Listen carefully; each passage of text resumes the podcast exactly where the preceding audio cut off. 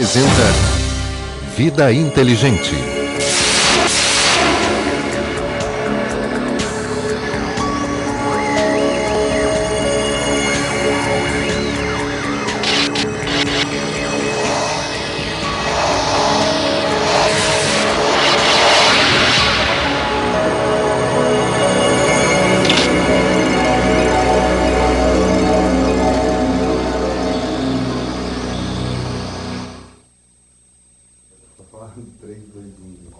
Três, dois. Olá, no Vida Inteligente de hoje nós vamos fazer uma viagem espetacular através do telescópio Hubble. Você vai ver imagens que você nunca viu e durante uma hora nós vamos presenciar isso tudo. Lembrando mais uma vez que o programa Vida Inteligente aqui passa aqui na TV Floripa, canal 4 ao vivo, às quartas-feiras, e na TV Litoral de Campos dos Goitacazes. Nós vamos a um rápido intervalo comercial, que é o nosso briefing, e logo em seguida nós já entramos com o documentário do filme. Estamos. Vida Inteligente.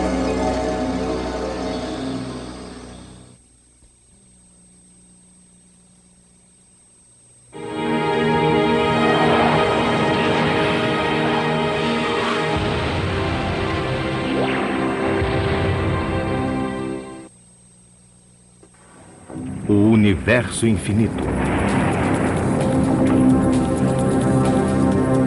Vivemos no meio de um grande mistério. Um mistério chamado universo. Somos capazes de medi-lo, de analisá-lo, de observá-lo e até mesmo de explorá-lo. Mas o que é de fato o universo? Como ele teve início? Por que motivo e de que maneira ele chegará um dia ao fim? Do Big Bang à grande implosão. Alguns cientistas recusam a tese de que o universo tenha nascido de uma grande explosão, o Big Bang. A maior parte dos cosmólogos, no entanto, concorda com essa teoria. Mas se eles podem explicar como aconteceu, não têm, contudo, a menor ideia do porquê.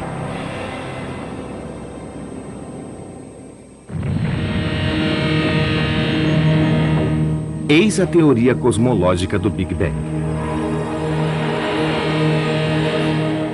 Tudo surgiu de uma única explosão cataclísmica. Um grão pouco maior que um átomo e extremamente quente criou a matéria, o espaço e o tempo.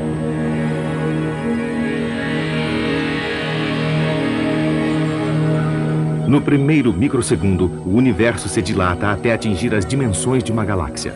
Ele é uma verdadeira sopa de partículas que se expande sem cessar e arde a uma temperatura tal que produz ao mesmo tempo a matéria e a antimatéria. As duas se aniquilam mutuamente e tudo recomeça. A matéria, contudo, supera a antimatéria por apenas um bilionésimo. A matéria acaba por dominar o nosso universo com prótons, nêutrons e elétrons. Agora, o universo existe há um segundo. Ele é opaco, nada nele é visível, mas os físicos são capazes de descrevê-lo. Neste redemoinho em expansão, borbulham as partículas subatômicas. Os átomos estão a ponto de se formar. Três minutos após o Big Bang, os primeiros elementos químicos são criados: hidrogênio, hélio e uma pequena quantidade de lítio. O cosmos fica mergulhado numa espécie de bruma durante 300 mil anos. Mas à medida que ele se dilata, as temperaturas diminuem e o universo se torna transparente. Pela primeira vez, a luz e outras radiações podem se propagar no espaço.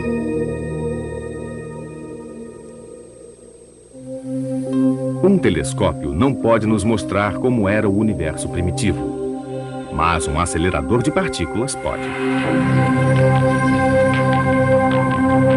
Ele age como um moedor de átomos. As partículas eletrizadas são projetadas umas de encontro às outras a velocidades próximas à da luz.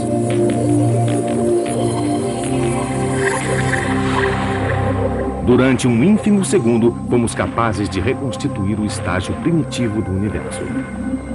Estas colisões reproduzem, por um instante apenas, as partículas subatômicas que existiam em abundância logo após o Big Bang.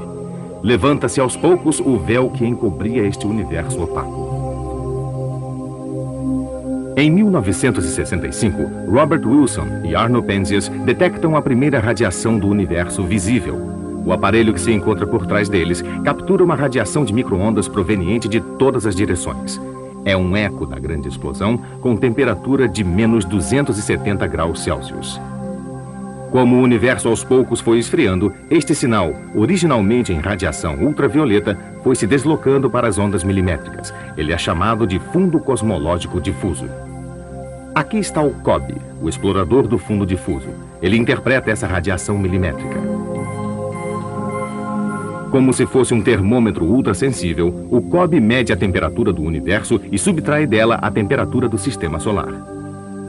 E depois a da Via Láctea. O que resta é a medição da temperatura original. Desta primeira radiação do universo visível, obtemos a prova de que uma estrutura primitiva emergiu dali.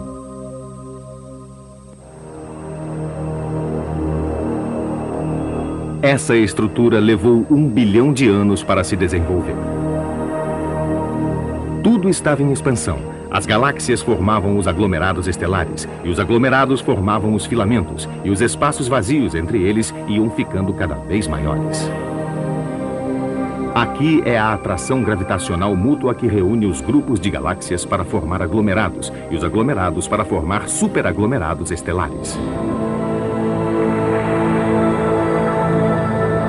O modo como se formam as galáxias continua a ser um enigma. Sabemos como evolui um superaglomerado como este aqui, mas a história individual das galáxias é difícil de ser reconstituída por causa de suas numerosas colisões e fusões. Esta simulação realizada em computador confirma que a evolução de um superaglomerado é um fenômeno de extrema violência. Certas galáxias são projetadas diretamente para fora do sistema. A gravidade rege uma dança caótica que pode durar bilhões de anos.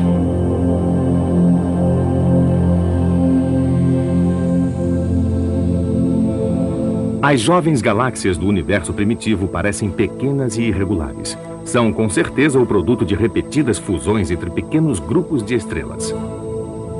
Essas galáxias bebês guardam apenas uma leve semelhança com uma galáxia espiral que atingiu a maturidade, como esta.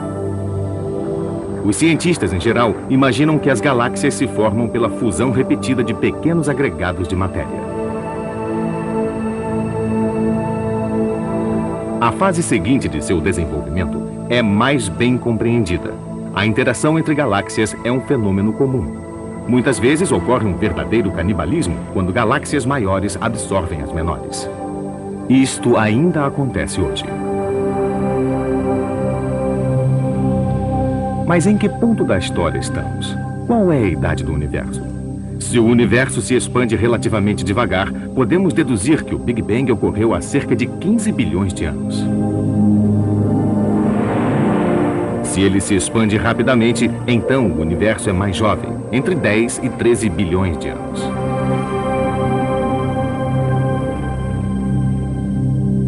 Medir a velocidade desta expansão é um dos métodos para descobrir a idade do universo. Um outro método consiste em observar as estrelas que se encontram fora do plano de nossa galáxia. Essas estrelas formam aglomerados, dos quais existem mais de um milhão. São chamados de aglomerados globulares e contêm as estrelas mais antigas do universo. Analisando a sua luz, supunha-se de início que essas estrelas tivessem cerca de 15 bilhões de anos. Mas os resultados do primeiro método dão ao universo uma idade de 11 bilhões de anos. Ora, essas estrelas não podem ser mais antigas que o próprio universo.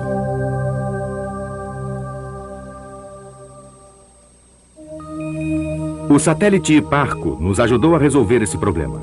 Sua missão consiste em medir a distância de milhares de estrelas com uma exatidão sem precedentes.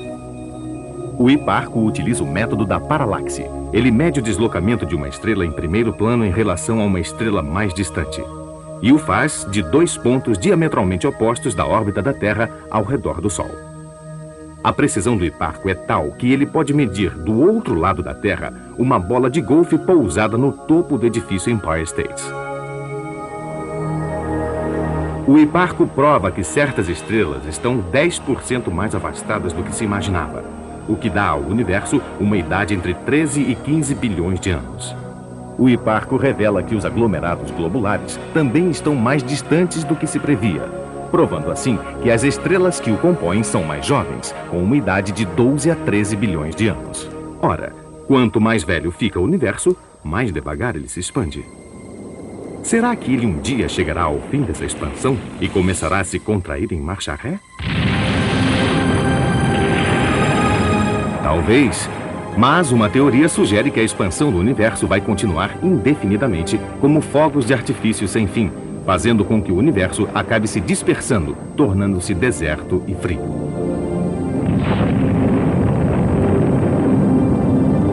A teoria da grande implosão é a mais espetacular. Assim que o impulso da expansão se esgota, o universo vacila e começa a se contrair de volta.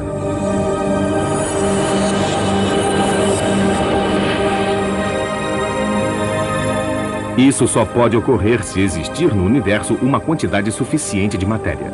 Porque a matéria cria a gravidade, e só a força da gravidade pode produzir essa implosão final. Talvez exista matéria suficiente para que essa grande implosão acabe acontecendo. Os cientistas acreditam que 90% da matéria que constitui o universo é invisível.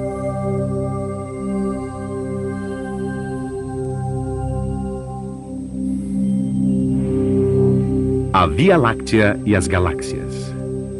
Longe das luzes das cidades, a Via Láctea atravessa os nossos céus como uma nuvem muito tênue essa delicada faixa luminosa é o lugar que habitamos dentro do universo.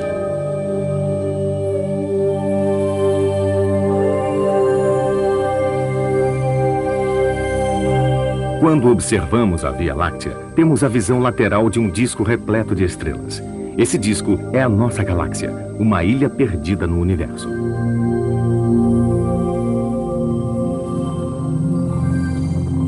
Vista do alto, a Via Láctea forma uma espiral que contém 150 bilhões de estrelas. Nós fazemos parte dessa família cósmica. Nosso Sol é uma dessas estrelas. Ele se situa a dois terços da distância que vai até o centro da galáxia. A Via Láctea gira como a roda de um carro e tem enormes braços que se abrem em espiral para o lado de fora. No interior de um desses braços está o Sol, que leva 225 milhões de anos para dar uma volta completa em torno do centro da galáxia. Como acontece com uma cidade, é no centro da galáxia que existe um número maior de luzes. É um formidável borbulhar de energia, ainda que meio encoberto pelo gás e pela poeira cósmica. Nós, contudo, moramos num subúrbio vizinho entre estrelas tranquilas que vivem uma vida comum. É assim o nosso Sol, amarelo, de tamanho médio e está mais ou menos na metade do seu tempo de vida. Para se ter uma ideia das distâncias, basta lembrar que a luz do Sol leva 8 minutos e meio para atingir a Terra. A luz emitida pela estrela mais próxima leva 4 anos e 3 meses para chegar até nós. Os astrônomos dão a essas distâncias o nome de ano-luz. Portanto, ela fica a 4 anos-luz e um quarto. A Via Láctea tem 100 mil anos-luz de diâmetro. 30 mil anos-luz nos separam do centro da galáxia.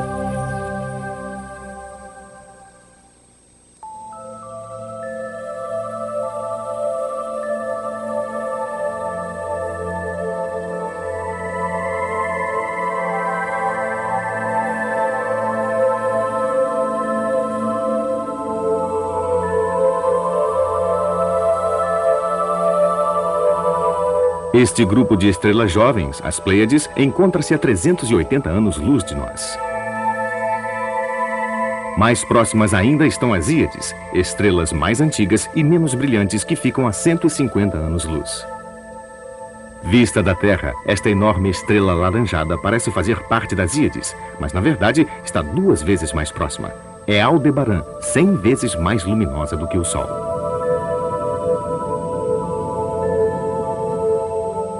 Sírio, a estrela do cão, a menor, de nove anos-luz de distância, é a estrela mais brilhante do nosso céu. Esta é a estrela de Barnard, uma anã vermelha, duas mil vezes menos luminosa que o Sol. Ela se desloca em nossa direção. Quando cruzar nosso caminho daqui a 10 mil anos, ela se tornará a nossa companheira mais próxima no interior da galáxia. Mas no momento, Alfa do Centauro é a estrela mais próxima, um trio de estrelas que se situa a pouco mais de quatro anos-luz. Para saber onde nascem as estrelas, é preciso observar as outras galáxias. Aqui está a galáxia M83. A região cor-de-rosa no interior dos seus braços em espiral é um berçário de estrelas. Nós temos o mesmo tipo de nascedouro em nossa própria galáxia. Estas regiões são chamadas de nebulosas de emissão. São nuvens de hidrogênio irradiantes, salpicadas de manchas escuras. É lá, nessa área onde a matéria se acumula, que se acendem as estrelas. Embaixo à esquerda, uma jovem estrela brilhante no seu casulo de poeira cósmica. E aqui, superaquecidos, os grupos de novas estrelas. Nesta nebulosa, a poeira escura se dissipa para longe, ao longo de enormes distâncias, dispersando-se ao vento poderoso das novas estrelas.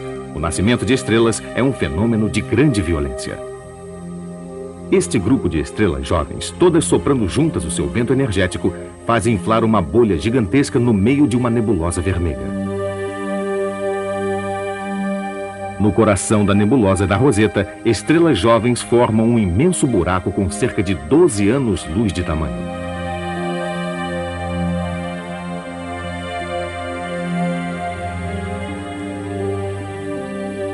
Quanto mais maciça uma estrela, mais curta a sua vida. As estrelas médias, como o nosso Sol, vivem muito tempo. As maiores morrem jovens. Queimando com voracidade a sua própria energia, elas tornam-se grandes gigantes vermelhas, aumentando de tamanho centenas de vezes. Esta é Antares, envolta numa nuvem composta por sua própria matéria. Uma nebulosa que merece uma reflexão. Antares é tão grande e difusa que, na verdade, se espalha pelo espaço afora.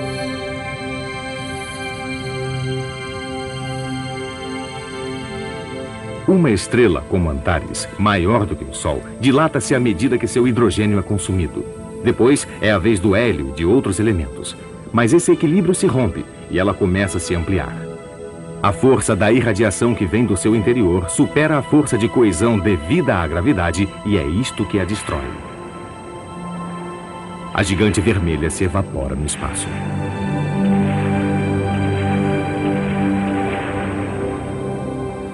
O seu núcleo fica exposto e se contrai, transformando-a numa anã branca. Aqui está uma delas, uma estrela anã dentro de um anel de fumaça estelar. Esta aqui tem asas. A força dos ventos energéticos lhe dá a forma de uma borboleta.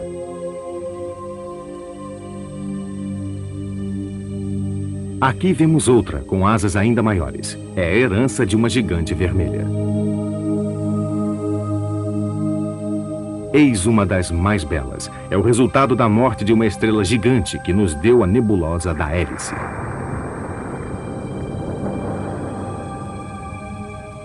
A 300 anos-luz da Terra, a hélice é a nebulosa planetária mais próxima. No seu centro está uma anã branca, que podemos avistar nesta imagem. A anã branca, abaixo do lado direito, tem uma vida agitada. Sua força gravitacional atrai a matéria de sua companheira, mas quando a camada de matéria atinge uma massa crítica, ela explode, tornando-se uma nova. As duas estrelas sobrevivem e o processo se repete. As estrelas maiores provocam explosões maiores. Esta supergigante vermelha tem 10 vezes a massa do nosso Sol. O Sol tem uma vida estimada em 10 bilhões de anos, enquanto esta não viverá mais de 20 milhões. Uma vida curta e violenta, e depois, nada mais. Eis a explosão de uma supernova. Aqui, na nebulosa do Caranguejo, uma supernova foi observada na China em 1054. Os seus resíduos formaram a nebulosa. Bem no interior da nebulosa do Caranguejo, um pulsar subsiste. Girando sobre si mesmo 30 vezes por segundo, ele é um resíduo superdenso, vestígio da estrela original. Em volta dele, um disco de matéria, e de matéria jorrando pelos polos. Observando a nebulosa do caranguejo, o telescópio espacial Hubble nos revela muito mais. Imagens aceleradas nos mostram ondas de choque provenientes do pulsar partículas subtraídas do disco e que giram à velocidade da luz, dispersando-se no espaço sob o efeito de um campo magnético turbilhonante. Aqui, um dos jatos emitidos pelos polos atinge a matéria gasosa da nebulosa, que se dilata mais lentamente. Eis as elegantes espirais das rendas do cisne, vestígios de outra supernova. Para desaparecer de uma maneira tão gloriosa, uma estrela precisa ter pelo menos oito vezes a massa do Sol. Só as superestrelas podem dar nascimento às supernovas.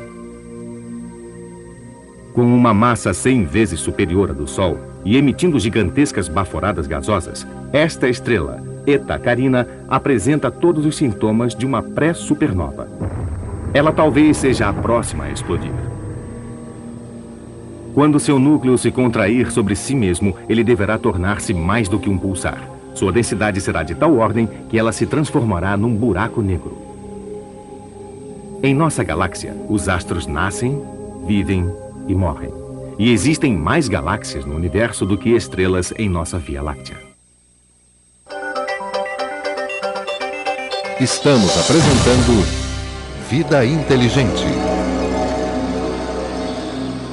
Os astros nascem, vivem e morrem.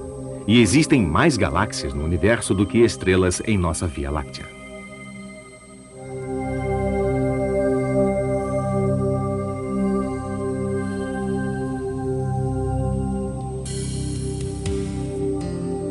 O infinito. A Austrália é o ponto de partida para esta viagem pelo espaço.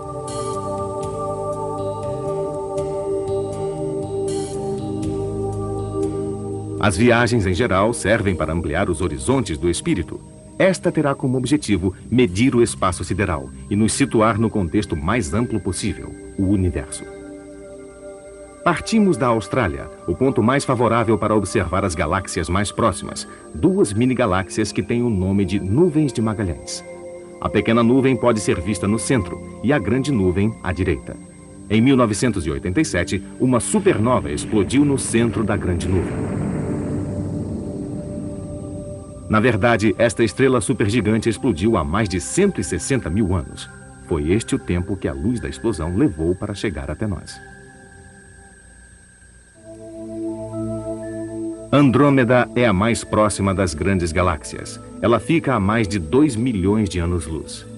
A 10 milhões de anos-luz encontra-se a galáxia chamada de Moeda de Prata, uma galáxia espiral como a de Andrômeda e como a nossa, a Via Láctea, a qual tem provavelmente este mesmo aspecto.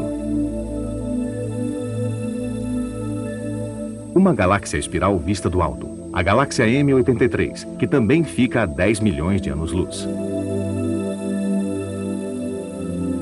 Vamos agora duas vezes mais longe. A luz desta galáxia leva 20 milhões de anos para nos alcançar. Esta aqui precisa de 35 milhões de anos. E a luz da magnífica galáxia do Sombreiro leva 40 milhões de anos. Estas distâncias parecem enormes, mas todas estas galáxias em espiral ficam relativamente próximas da nossa. Esta galáxia, Virgo A, é diferente. Sua forma elíptica lhe dá a aparência de uma bola de basquete. Ela faz parte de um aglomerado que se encontra a mais de 60 milhões de anos-luz. O aglomerado da Virgem, que faz parte de um superaglomerado com cerca de mil galáxias. As galáxias se agrupam nesses grandes aglomerados por causa da atração gravitacional recíproca.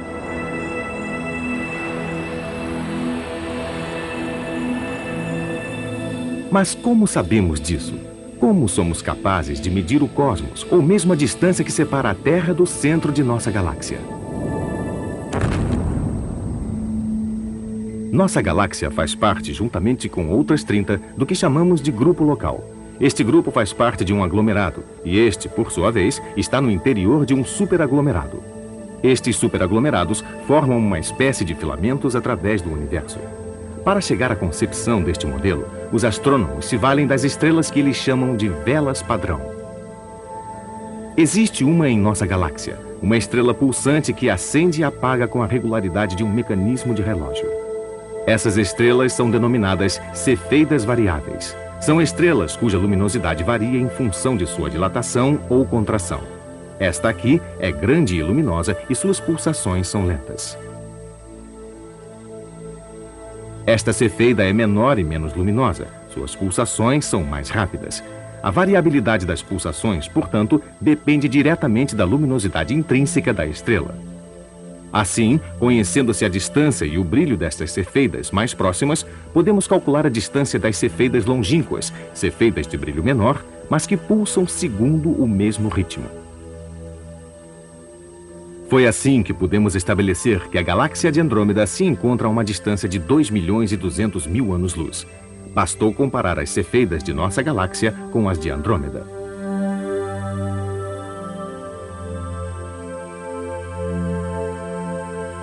Mas nossos telescópios instalados no solo são capazes de detectar apenas as cefeidas situadas em torno de 15 milhões de anos-luz. Somente o telescópio espacial Hubble é poderoso o bastante para detectar as cefeidas desta galáxia, que fica a 55 milhões de anos-luz. E as desta outra, que fica a mais de 80 milhões de anos-luz. Para ir mais longe, é necessário um outro tipo de vela padrão. Os astrônomos a chamam de supernova tipo 1. Ela surge no interior de um sistema binário, ou seja, de uma estrela dupla. Uma anã branca, estrela que se aproxima do fim de sua vida, gira sobre si mesma no centro de um disco de acreção. Ela atrai a matéria gasosa de sua companheira. Quando esta anã branca atinge uma vez e meia a massa do Sol, ela explode. É uma supernova tipo 1. A intensidade da explosão é sempre a mesma, e ela se torna a nossa nova vela padrão de referência. Graças às cefeidas, conhecemos a distância desta galáxia, mas como ela também contém uma supernova tipo 1, pode-se deduzir a distância da nossa nova vela padrão. Esta vela padrão de referência, a supernova tipo 1, nos permite sondar 100 vezes mais as profundezas do espaço.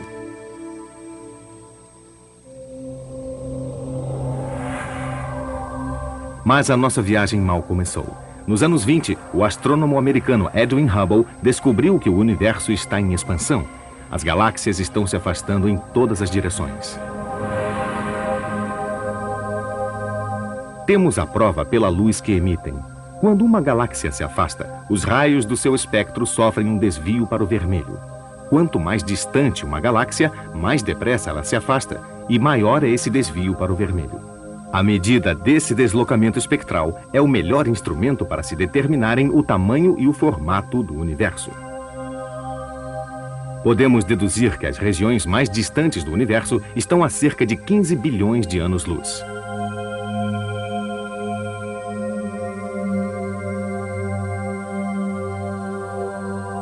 Ao mapear os céus, no início dos anos 60, os astrônomos localizaram fontes de ondas de rádio de enorme intensidade. Vistas através de telescópios óticos, estas fontes se assemelham a estrelas comuns. O seu desvio para o vermelho prova que elas estão situadas a bilhões de anos-luz, ao contrário das estrelas. Não são radiogaláxias como esta aqui, a Centauro A, que emite ondas de rádio, mas libera muito menos energia. Também não são as galáxias de Seyfert, fontes de ondas de rádio que possuem um núcleo muito luminoso. As Seyferts são 100 vezes menos energéticas que as radiogaláxias e pelo menos 10 mil vezes menos do que estas fontes recém-descobertas. Mas todas as três retiram sua energia de buracos negros supermaciços, poços vorazes de atração gravitacional. No interior destas novas fontes de rádio, batizadas de quasars, os buracos negros são de dimensões gigantescas e devoram o equivalente a 600 vezes a massa da Terra por minuto.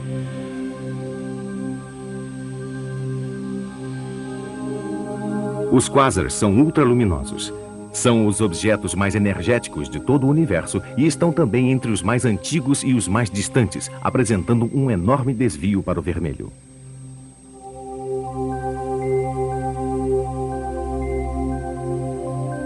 A exploração das profundezas do cosmos nos permitiu outra grande descoberta: as galáxias em colisão. Eis o resultado de uma fusão de galáxias denominadas as antenas. Simuladas no computador, as duas espirais não entram de fato em colisão, mas passam uma através da outra como pêndulos cósmicos. A interação gravitacional as faz emitir duas grandes caudas, que lembram as antenas de um inseto. A fusão desencadeia uma fogueira de estrelas. Novas estrelas nascem subitamente. As antenas estão a 63 milhões de anos-luz da Terra. Em seu centro, brilham as novas estrelas que surgem como fogos de artifício. Esta colisão ocorre como se duas engrenagens passassem uma por dentro da outra.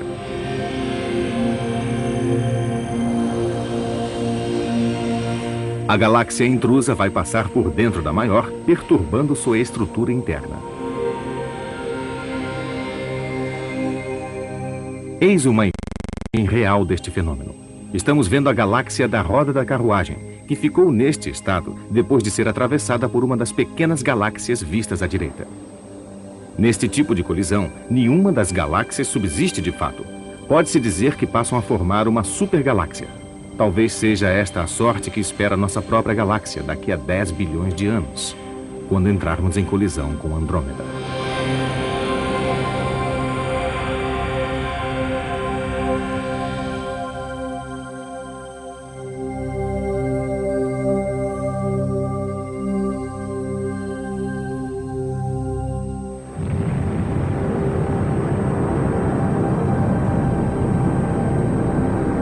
Busca da vida.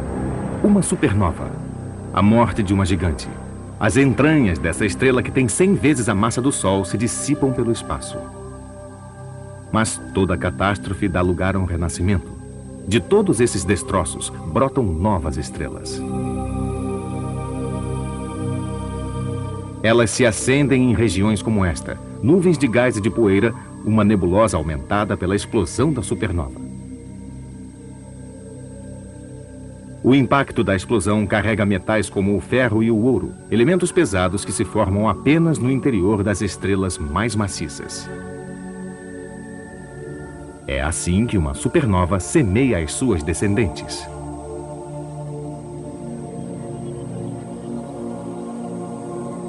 Quando ocorre este nascimento, uma nuvem de destroços se contrai sob a pressão de sua própria gravidade.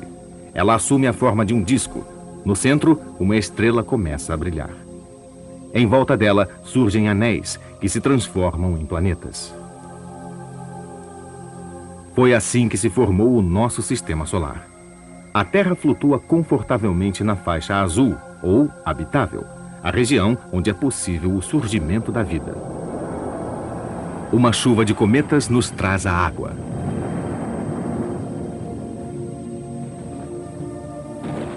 Raios talvez tenham servido de catalisador para que a vida surgisse. De início, nossa atmosfera é saturada de dióxido de carbono. Mas a Terra se beneficiou com a explosão desta supernova. Ela se enriqueceu de fósforo e enxofre, elementos essenciais à vida das células. Assim que as células atingem formas de vida mais evoluídas, a vegetação começa a encher o ar de oxigênio.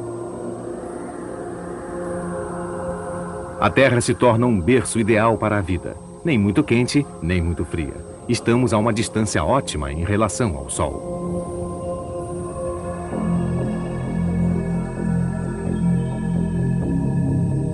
Não se pode dizer o mesmo do planeta Marte. Um deserto glacial e árido, onde mesmo nos dias mais quentes as temperaturas mal se elevam acima de zero. Na verdade, Marte se encontra apenas um pouco além da região habitada. Mesmo assim, há menos de um século, os astrônomos acreditavam na existência de marcianos, uma civilização que teria criado centenas de canais para transportar a água dos polos. É uma pena, mas esses canais imaginários nunca irrigaram um planeta verdejante. Marte, no entanto, pode ter tido oceanos e até mesmo uma vida microbiana. Os cientistas imaginam que esses oceanos desapareceram porque Marte é muito pequeno. Sua fraca gravidade permitiu que a água se evaporasse no espaço. Privado de qualquer tipo de efeito estufa, o planeta vermelho se congelou. Hoje, as calotas polares são os únicos vestígios ainda visíveis. Mas muitos cientistas imaginam que gigantescas reservas de água podem estar congeladas abaixo da superfície. E quem sabe alguns micro-organismos, ou pelo menos alguns fósseis, estejam sobrevivendo ali até hoje.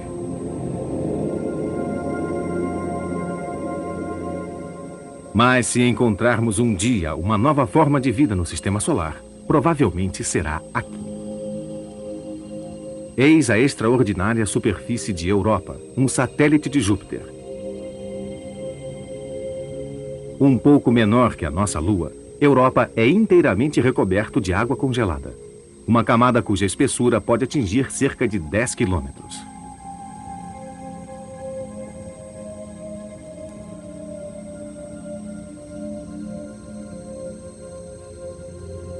Este iceberg na Terra se assemelha estranhamente a este outro de Europa.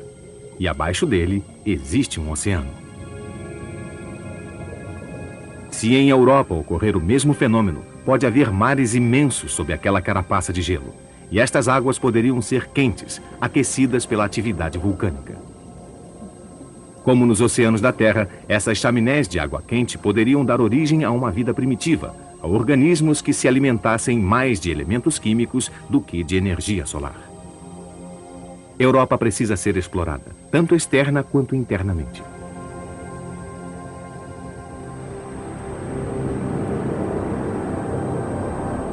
Estamos agora tão distantes do calor do Sol que nenhuma forma de vida pode existir aqui. Os arredores de Saturno, onde a temperatura no alto das nuvens é de menos 180 graus Celsius.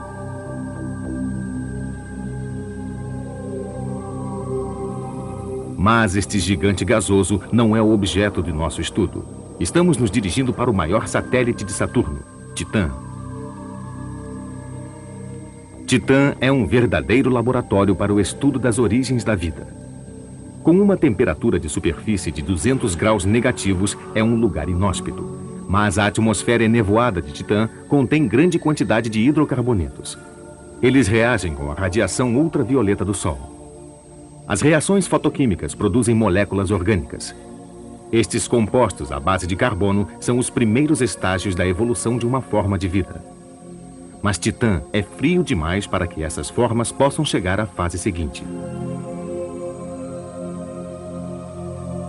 Titã se assemelha a um planeta como a Terra, guardado num congelador. Sua atmosfera, como a nossa, é rica em hidrogênio. Ela contém moléculas de água, vistas aqui em azul, herdadas dos cometas. Todos os ingredientes da Terra primitiva estão presentes. Para que a vida surja, eles precisam apenas de uma coisa: calor. Eles só terão calor daqui a 5 bilhões de anos, quando o Sol se transformar em uma gigante vermelha. Desde 1983, este detetor está à escuta de eventuais mensagens extraterrestres que possam chegar de além do sistema solar. Com as sondas espaciais Pioneer e Voyager, mensagens foram enviadas por nós, mas as estrelas ainda não nos mandaram nenhuma resposta. No entanto, já foi provado que existem estrelas com seus próprios sistemas planetários. Entre eles, deve haver com certeza algum mundo que se assemelhe à Terra. Essas estrelas, suscetíveis de formar planetas, nascem no interior de nebulosas como esta. Nuvens de gás e de poeira que se encontram no seio de nossa galáxia. Os astrônomos se entusiasmam com a ideia de que estas nuvens contêm os átomos fundamentais à vida. Elas são compostas de água e de moléculas orgânicas. Quando uma estrela é formada no coração de uma nuvem que se contrai, emerge dali um disco que gira em torno do seu centro, livrando-se dos destroços. Esses destroços formam os planetas. Eis uma estrela com um verdadeiro disco protoplanetário. Aqui uma outra, ambas fotografadas pelo telescópio espacial Hubble. Esta animação nos mostra a estrela Beta Pictoris. Na parte central e aberta do disco, um planeta gira em sua órbita. Talvez não sejamos capazes de avistar esse planeta, mas sabemos que ele está ali devido à atração gravitacional que exerce sobre a estrela e que a faz oscilar ligeiramente. Os astrônomos detectam essa oscilação por meio do efeito Doppler. A estrela é azul quando avança em nossa direção e vermelha quando se afasta. Esta imagem do telescópio Hubble é um enigma. Ela mostra um par de estrelas que parecem ter ejetado um planeta. Este longo traço nos leva até ele. Seria esta a primeira imagem direta de um planeta fora do nosso sistema solar? Estamos apresentando Vida Inteligente. Conheça agora as novidades do Pórtico Centro Comercial. Tecnologia. Todo o ambiente conta com wireless para você se conectar à internet com seu laptop, palmtop ou celular. Produtos e serviços. No Shopping Pórtico você tem um mix de compras e produtos variados, praça de alimentação e serviços bancários com parceria do Banco do Brasil. Pórtico Centro Comercial, Felipe Schmidt 515, no coração da cidade. Estamos apresentando Vida Inteligente. Seria esta a primeira imagem direta de um planeta fora do nosso sistema solar? Esta aqui não é um planeta. É uma anã marrom. Uma estrela que tem mais de 50 vezes a massa de Júpiter, mas é ainda muito pequena para ser uma estrela. Até hoje, não é possível a existência de vida em nenhum dos planetas descobertos ao redor das estrelas. Este planeta que vemos gira muito próximo de sua estrela. Este aqui gira longe demais.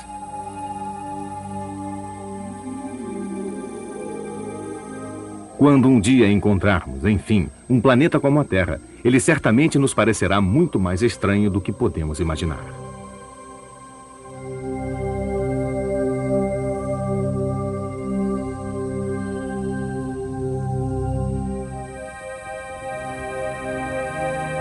O mistério dos buracos negros. Ninguém jamais viu um buraco negro. Porque nada, nem mesmo a luz, pode escapar de um campo gravitacional tão forte. Assim como os buracos negros, 90% da matéria do universo é invisível para nós. Os físicos a chamam de matéria oculta. Essa massa oculta não pode ser detectada em nenhum comprimento de onda, nem em raios gama, nem em ondas de rádio. Com cerca de 90% do panorama cósmico oculto desta forma, nossas teorias sobre o universo podem se revelar completamente falsas. A matéria oculta pode ser a principal responsável pelo desenvolvimento e a estrutura do universo. O problema é que a quase totalidade desta estrutura escapa à nossa percepção visual. Tudo o que sabemos é que o cosmos é feito de monstros vorazes e invisíveis.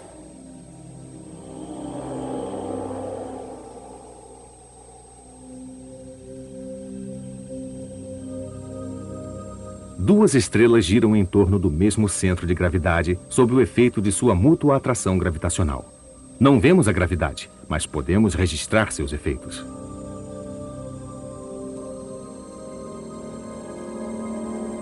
A gravidade da matéria oculta afeta a rotação desta galáxia. Esta rotação se mede graças ao efeito Doppler. Os resultados mostram que as partes mais afastadas da galáxia giram a uma rapidez que não é justificada pela matéria visível. Isto se dá por causa da matéria oculta. É provável que se trate de um halo de matéria oculta dez vezes mais maciço que a matéria visível e que acelera a rotação galáctica.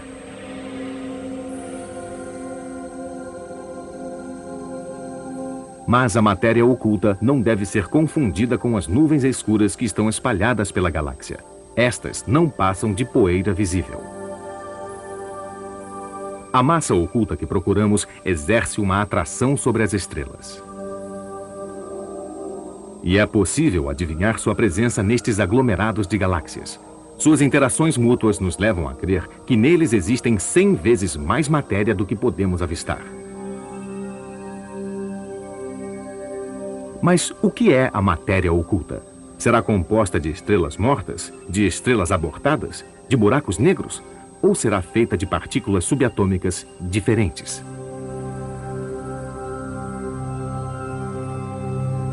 Eis a parte visível do cosmos que conhecemos.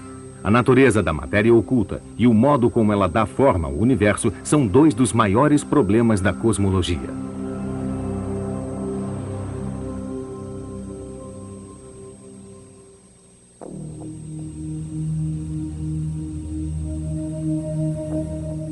Uma estrela supermaciça atrai a matéria de sua companheira menor. A estrela maior morre, tornando-se uma supernova, mas sua companheira sobrevive, sempre seguindo sua órbita e perdendo matéria.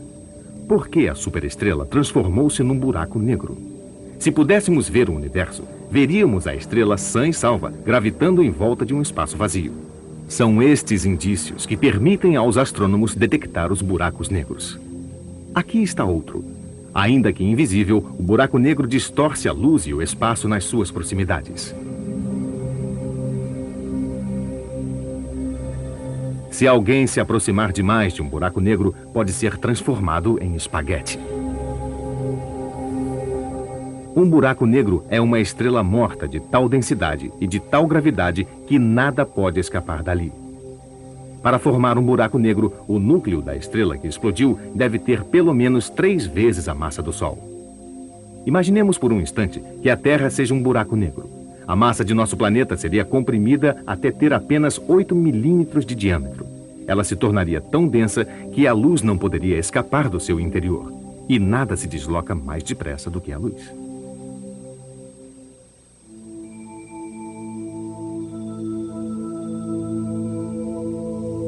Mas a luz pode ser desviada, e é isto que nos ajuda a detectar a presença da matéria oculta. Aqui, a luz de um quasar distante viaja na direção da Terra. Se colocarmos um objeto maciço na sua trajetória, a imagem se deforma.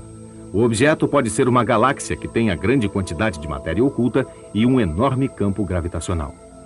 Uma estranha lente é criada pela gravitação da matéria oculta.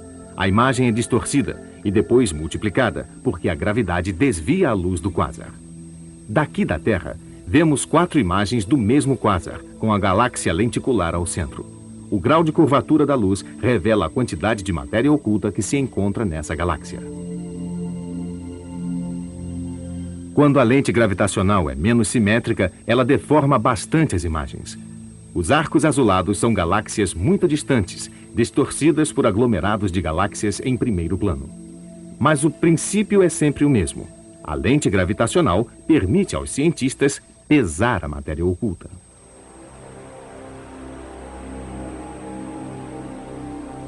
Na Via Láctea, envolto em milhões de estrelas que se acumulam no centro galáctico, encontra-se um anel de gás. Sua massa é equivalente a 30 mil sóis. Para muitos astrônomos, tal turbilhão prova uma única coisa: a atração de um buraco negro maciço, um sorvedouro no centro de nossa galáxia, que já devorou um milhão de sóis.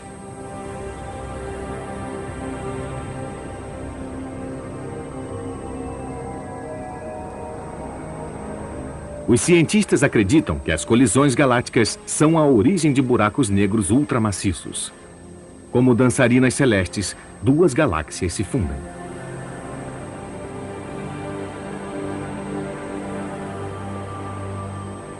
Um buraco negro supermaciço é formado no momento em que os núcleos das duas galáxias se unem.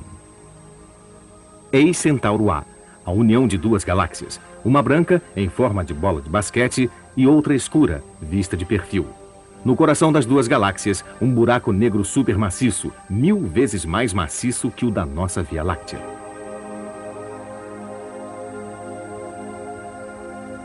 E aqui um outro, igualmente enorme.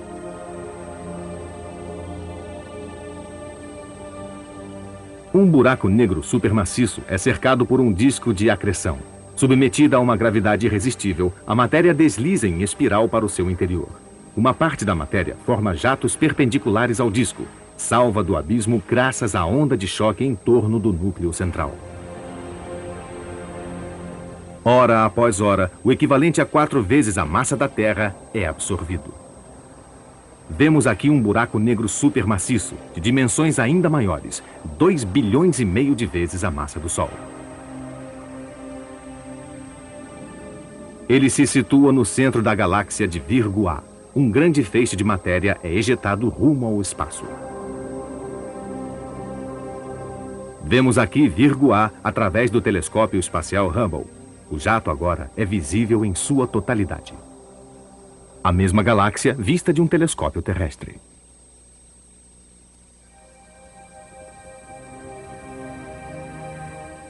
Mas os buracos negros mais impressionantes são os que estão ligados aos quasars.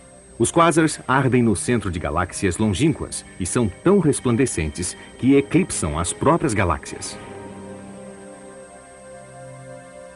Os quasars extraem sua energia da presença de buracos negros supermaciços que consomem o equivalente a 600 planetas Terra por hora. Estas imagens foram captadas pelo telescópio Hubble. Os quasars estão entre os objetos mais luminosos e mais possantes do universo.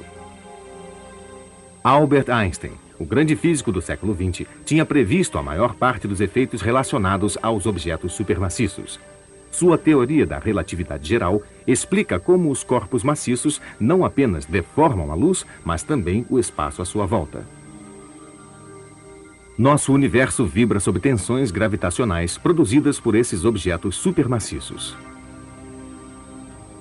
Um buraco negro cria as maiores distorções, deformando de tal modo o espaço e a luz que não temos a menor ideia do que se passa no seu interior.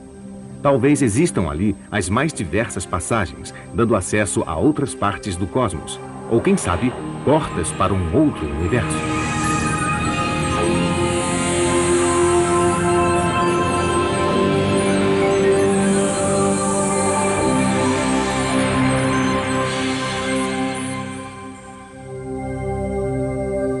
Aonde iremos agora?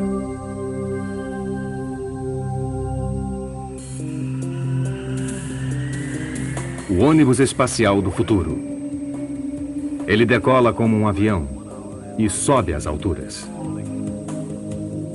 Depois de atingir a altitude e a velocidade necessárias, o piloto liga o motor do foguete.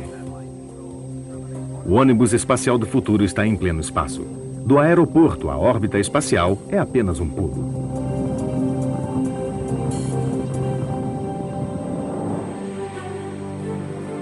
Uma sexta-feira à noite na grande roda espacial.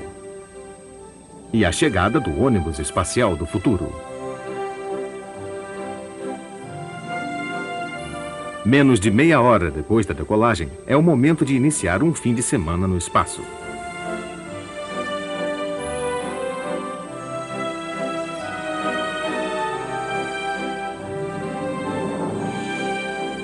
Uma pequena parada para se observarem os céus, acima e abaixo da Terra. Mas esta grande roda é mais do que um espaço de lazer. É um porto espacial, uma etapa nas viagens rumo à Lua.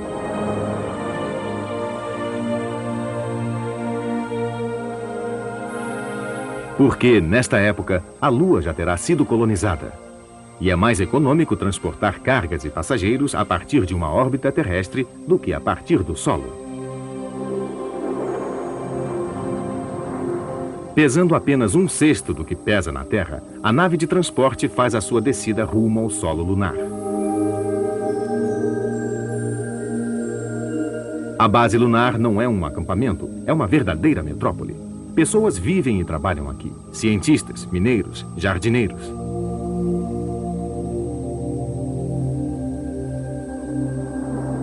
E mais longe ainda, em Marte há outras colônias, cidades inteiras embaixo de cúpulas hermeticamente fechadas, projetadas como as bases lunares e abastecidas por elas.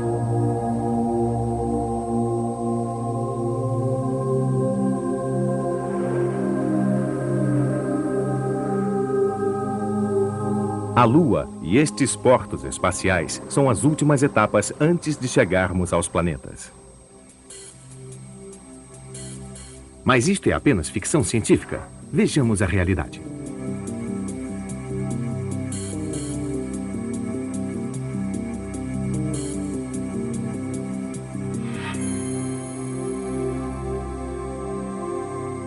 A Estação Espacial Internacional. Ela foi montada no próprio espaço, em órbita terrestre, sobre um módulo russo e com peças vindas da Europa, dos Estados Unidos, do Canadá e do Japão. A estação será concluída em 2004.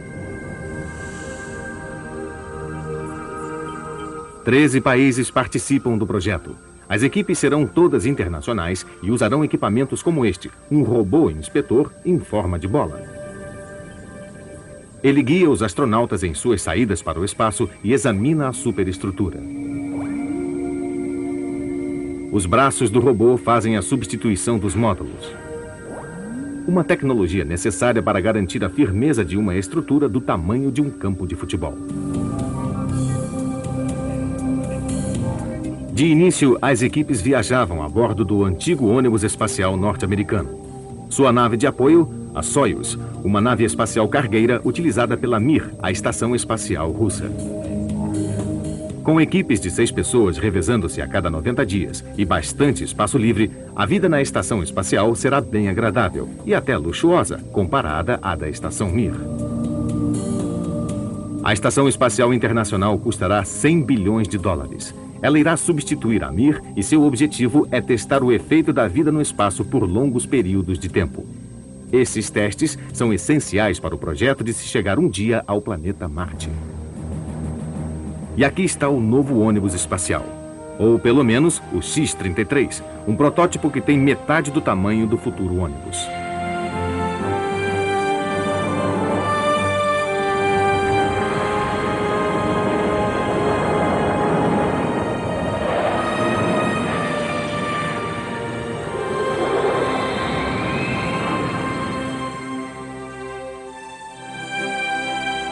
Enquanto prossegue a construção da Estação Espacial Internacional, o X-33 vai sendo submetido a testes de voo. Ele é o precursor da Venture Star, o ônibus que deverá transportar cargas para a estação à razão de 20 toneladas por voo. Cada um desses voos custará 10 vezes menos que os do antigo ônibus. Ao contrário deste, que a cada voo inutilizava seu reservatório de combustível e seus propulsores, a Venture Star formará um bloco compacto totalmente reutilizável.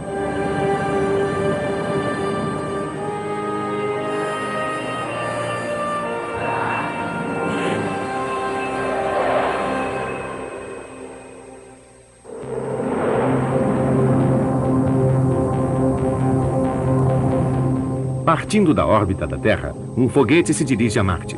Estamos no final do século 21. Graças aos portos como a Estação Espacial, o planeta vermelho finalmente foi colonizado. O foguete se aproxima deste pequeno mundo gelado e quase sem atmosfera. A milhões de quilômetros da Terra existe esta cidade que abriga seres humanos. Mas é uma vida fechada numa redoma. Corredores estanques ligam os laboratórios, as fábricas, os escritórios e os apartamentos. É impossível sobreviver fora deste ambiente sem um traje espacial. Esta cidade vive em completa autonomia. As biosferas produzem os alimentos. A energia é fornecida pelo Sol. Tudo é reciclável. As mochilas propulsoras seriam até divertidas se não tivéssemos de usar estas vestimentas pressurizadas. Não seria possível transformar Marte numa segunda Terra? Talvez, mas teríamos que esperar centenas de milhares de anos para produzir um efeito estufa e criar aqui uma atmosfera respirável.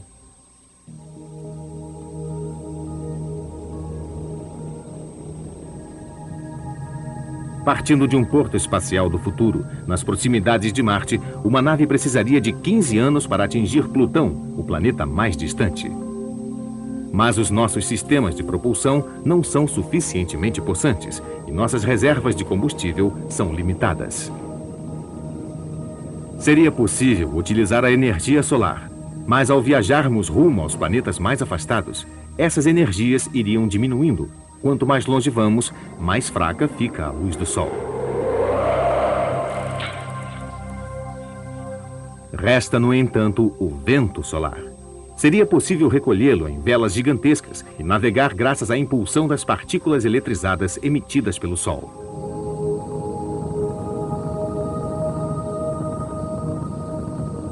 Para além do sistema solar, precisaríamos de novos combustíveis. Mesmo viajando a um décimo da velocidade da luz, ainda precisaríamos de 40 anos para atingir a estrela mais próxima.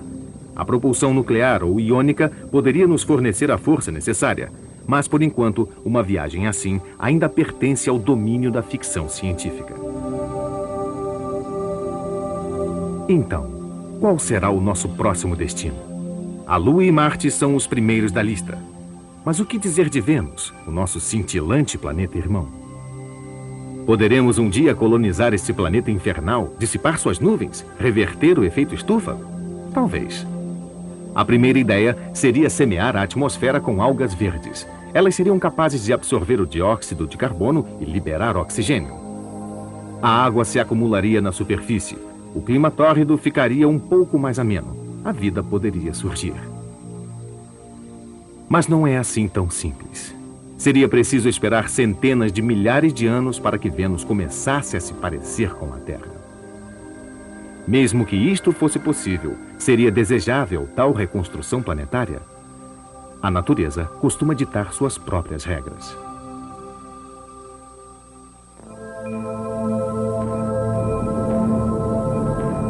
E agora, que tal esta ideia? A ideia é de Arthur C. Clarke, o guru do espaço. Construir uma torre de 36 mil quilômetros de altura na superfície da Terra.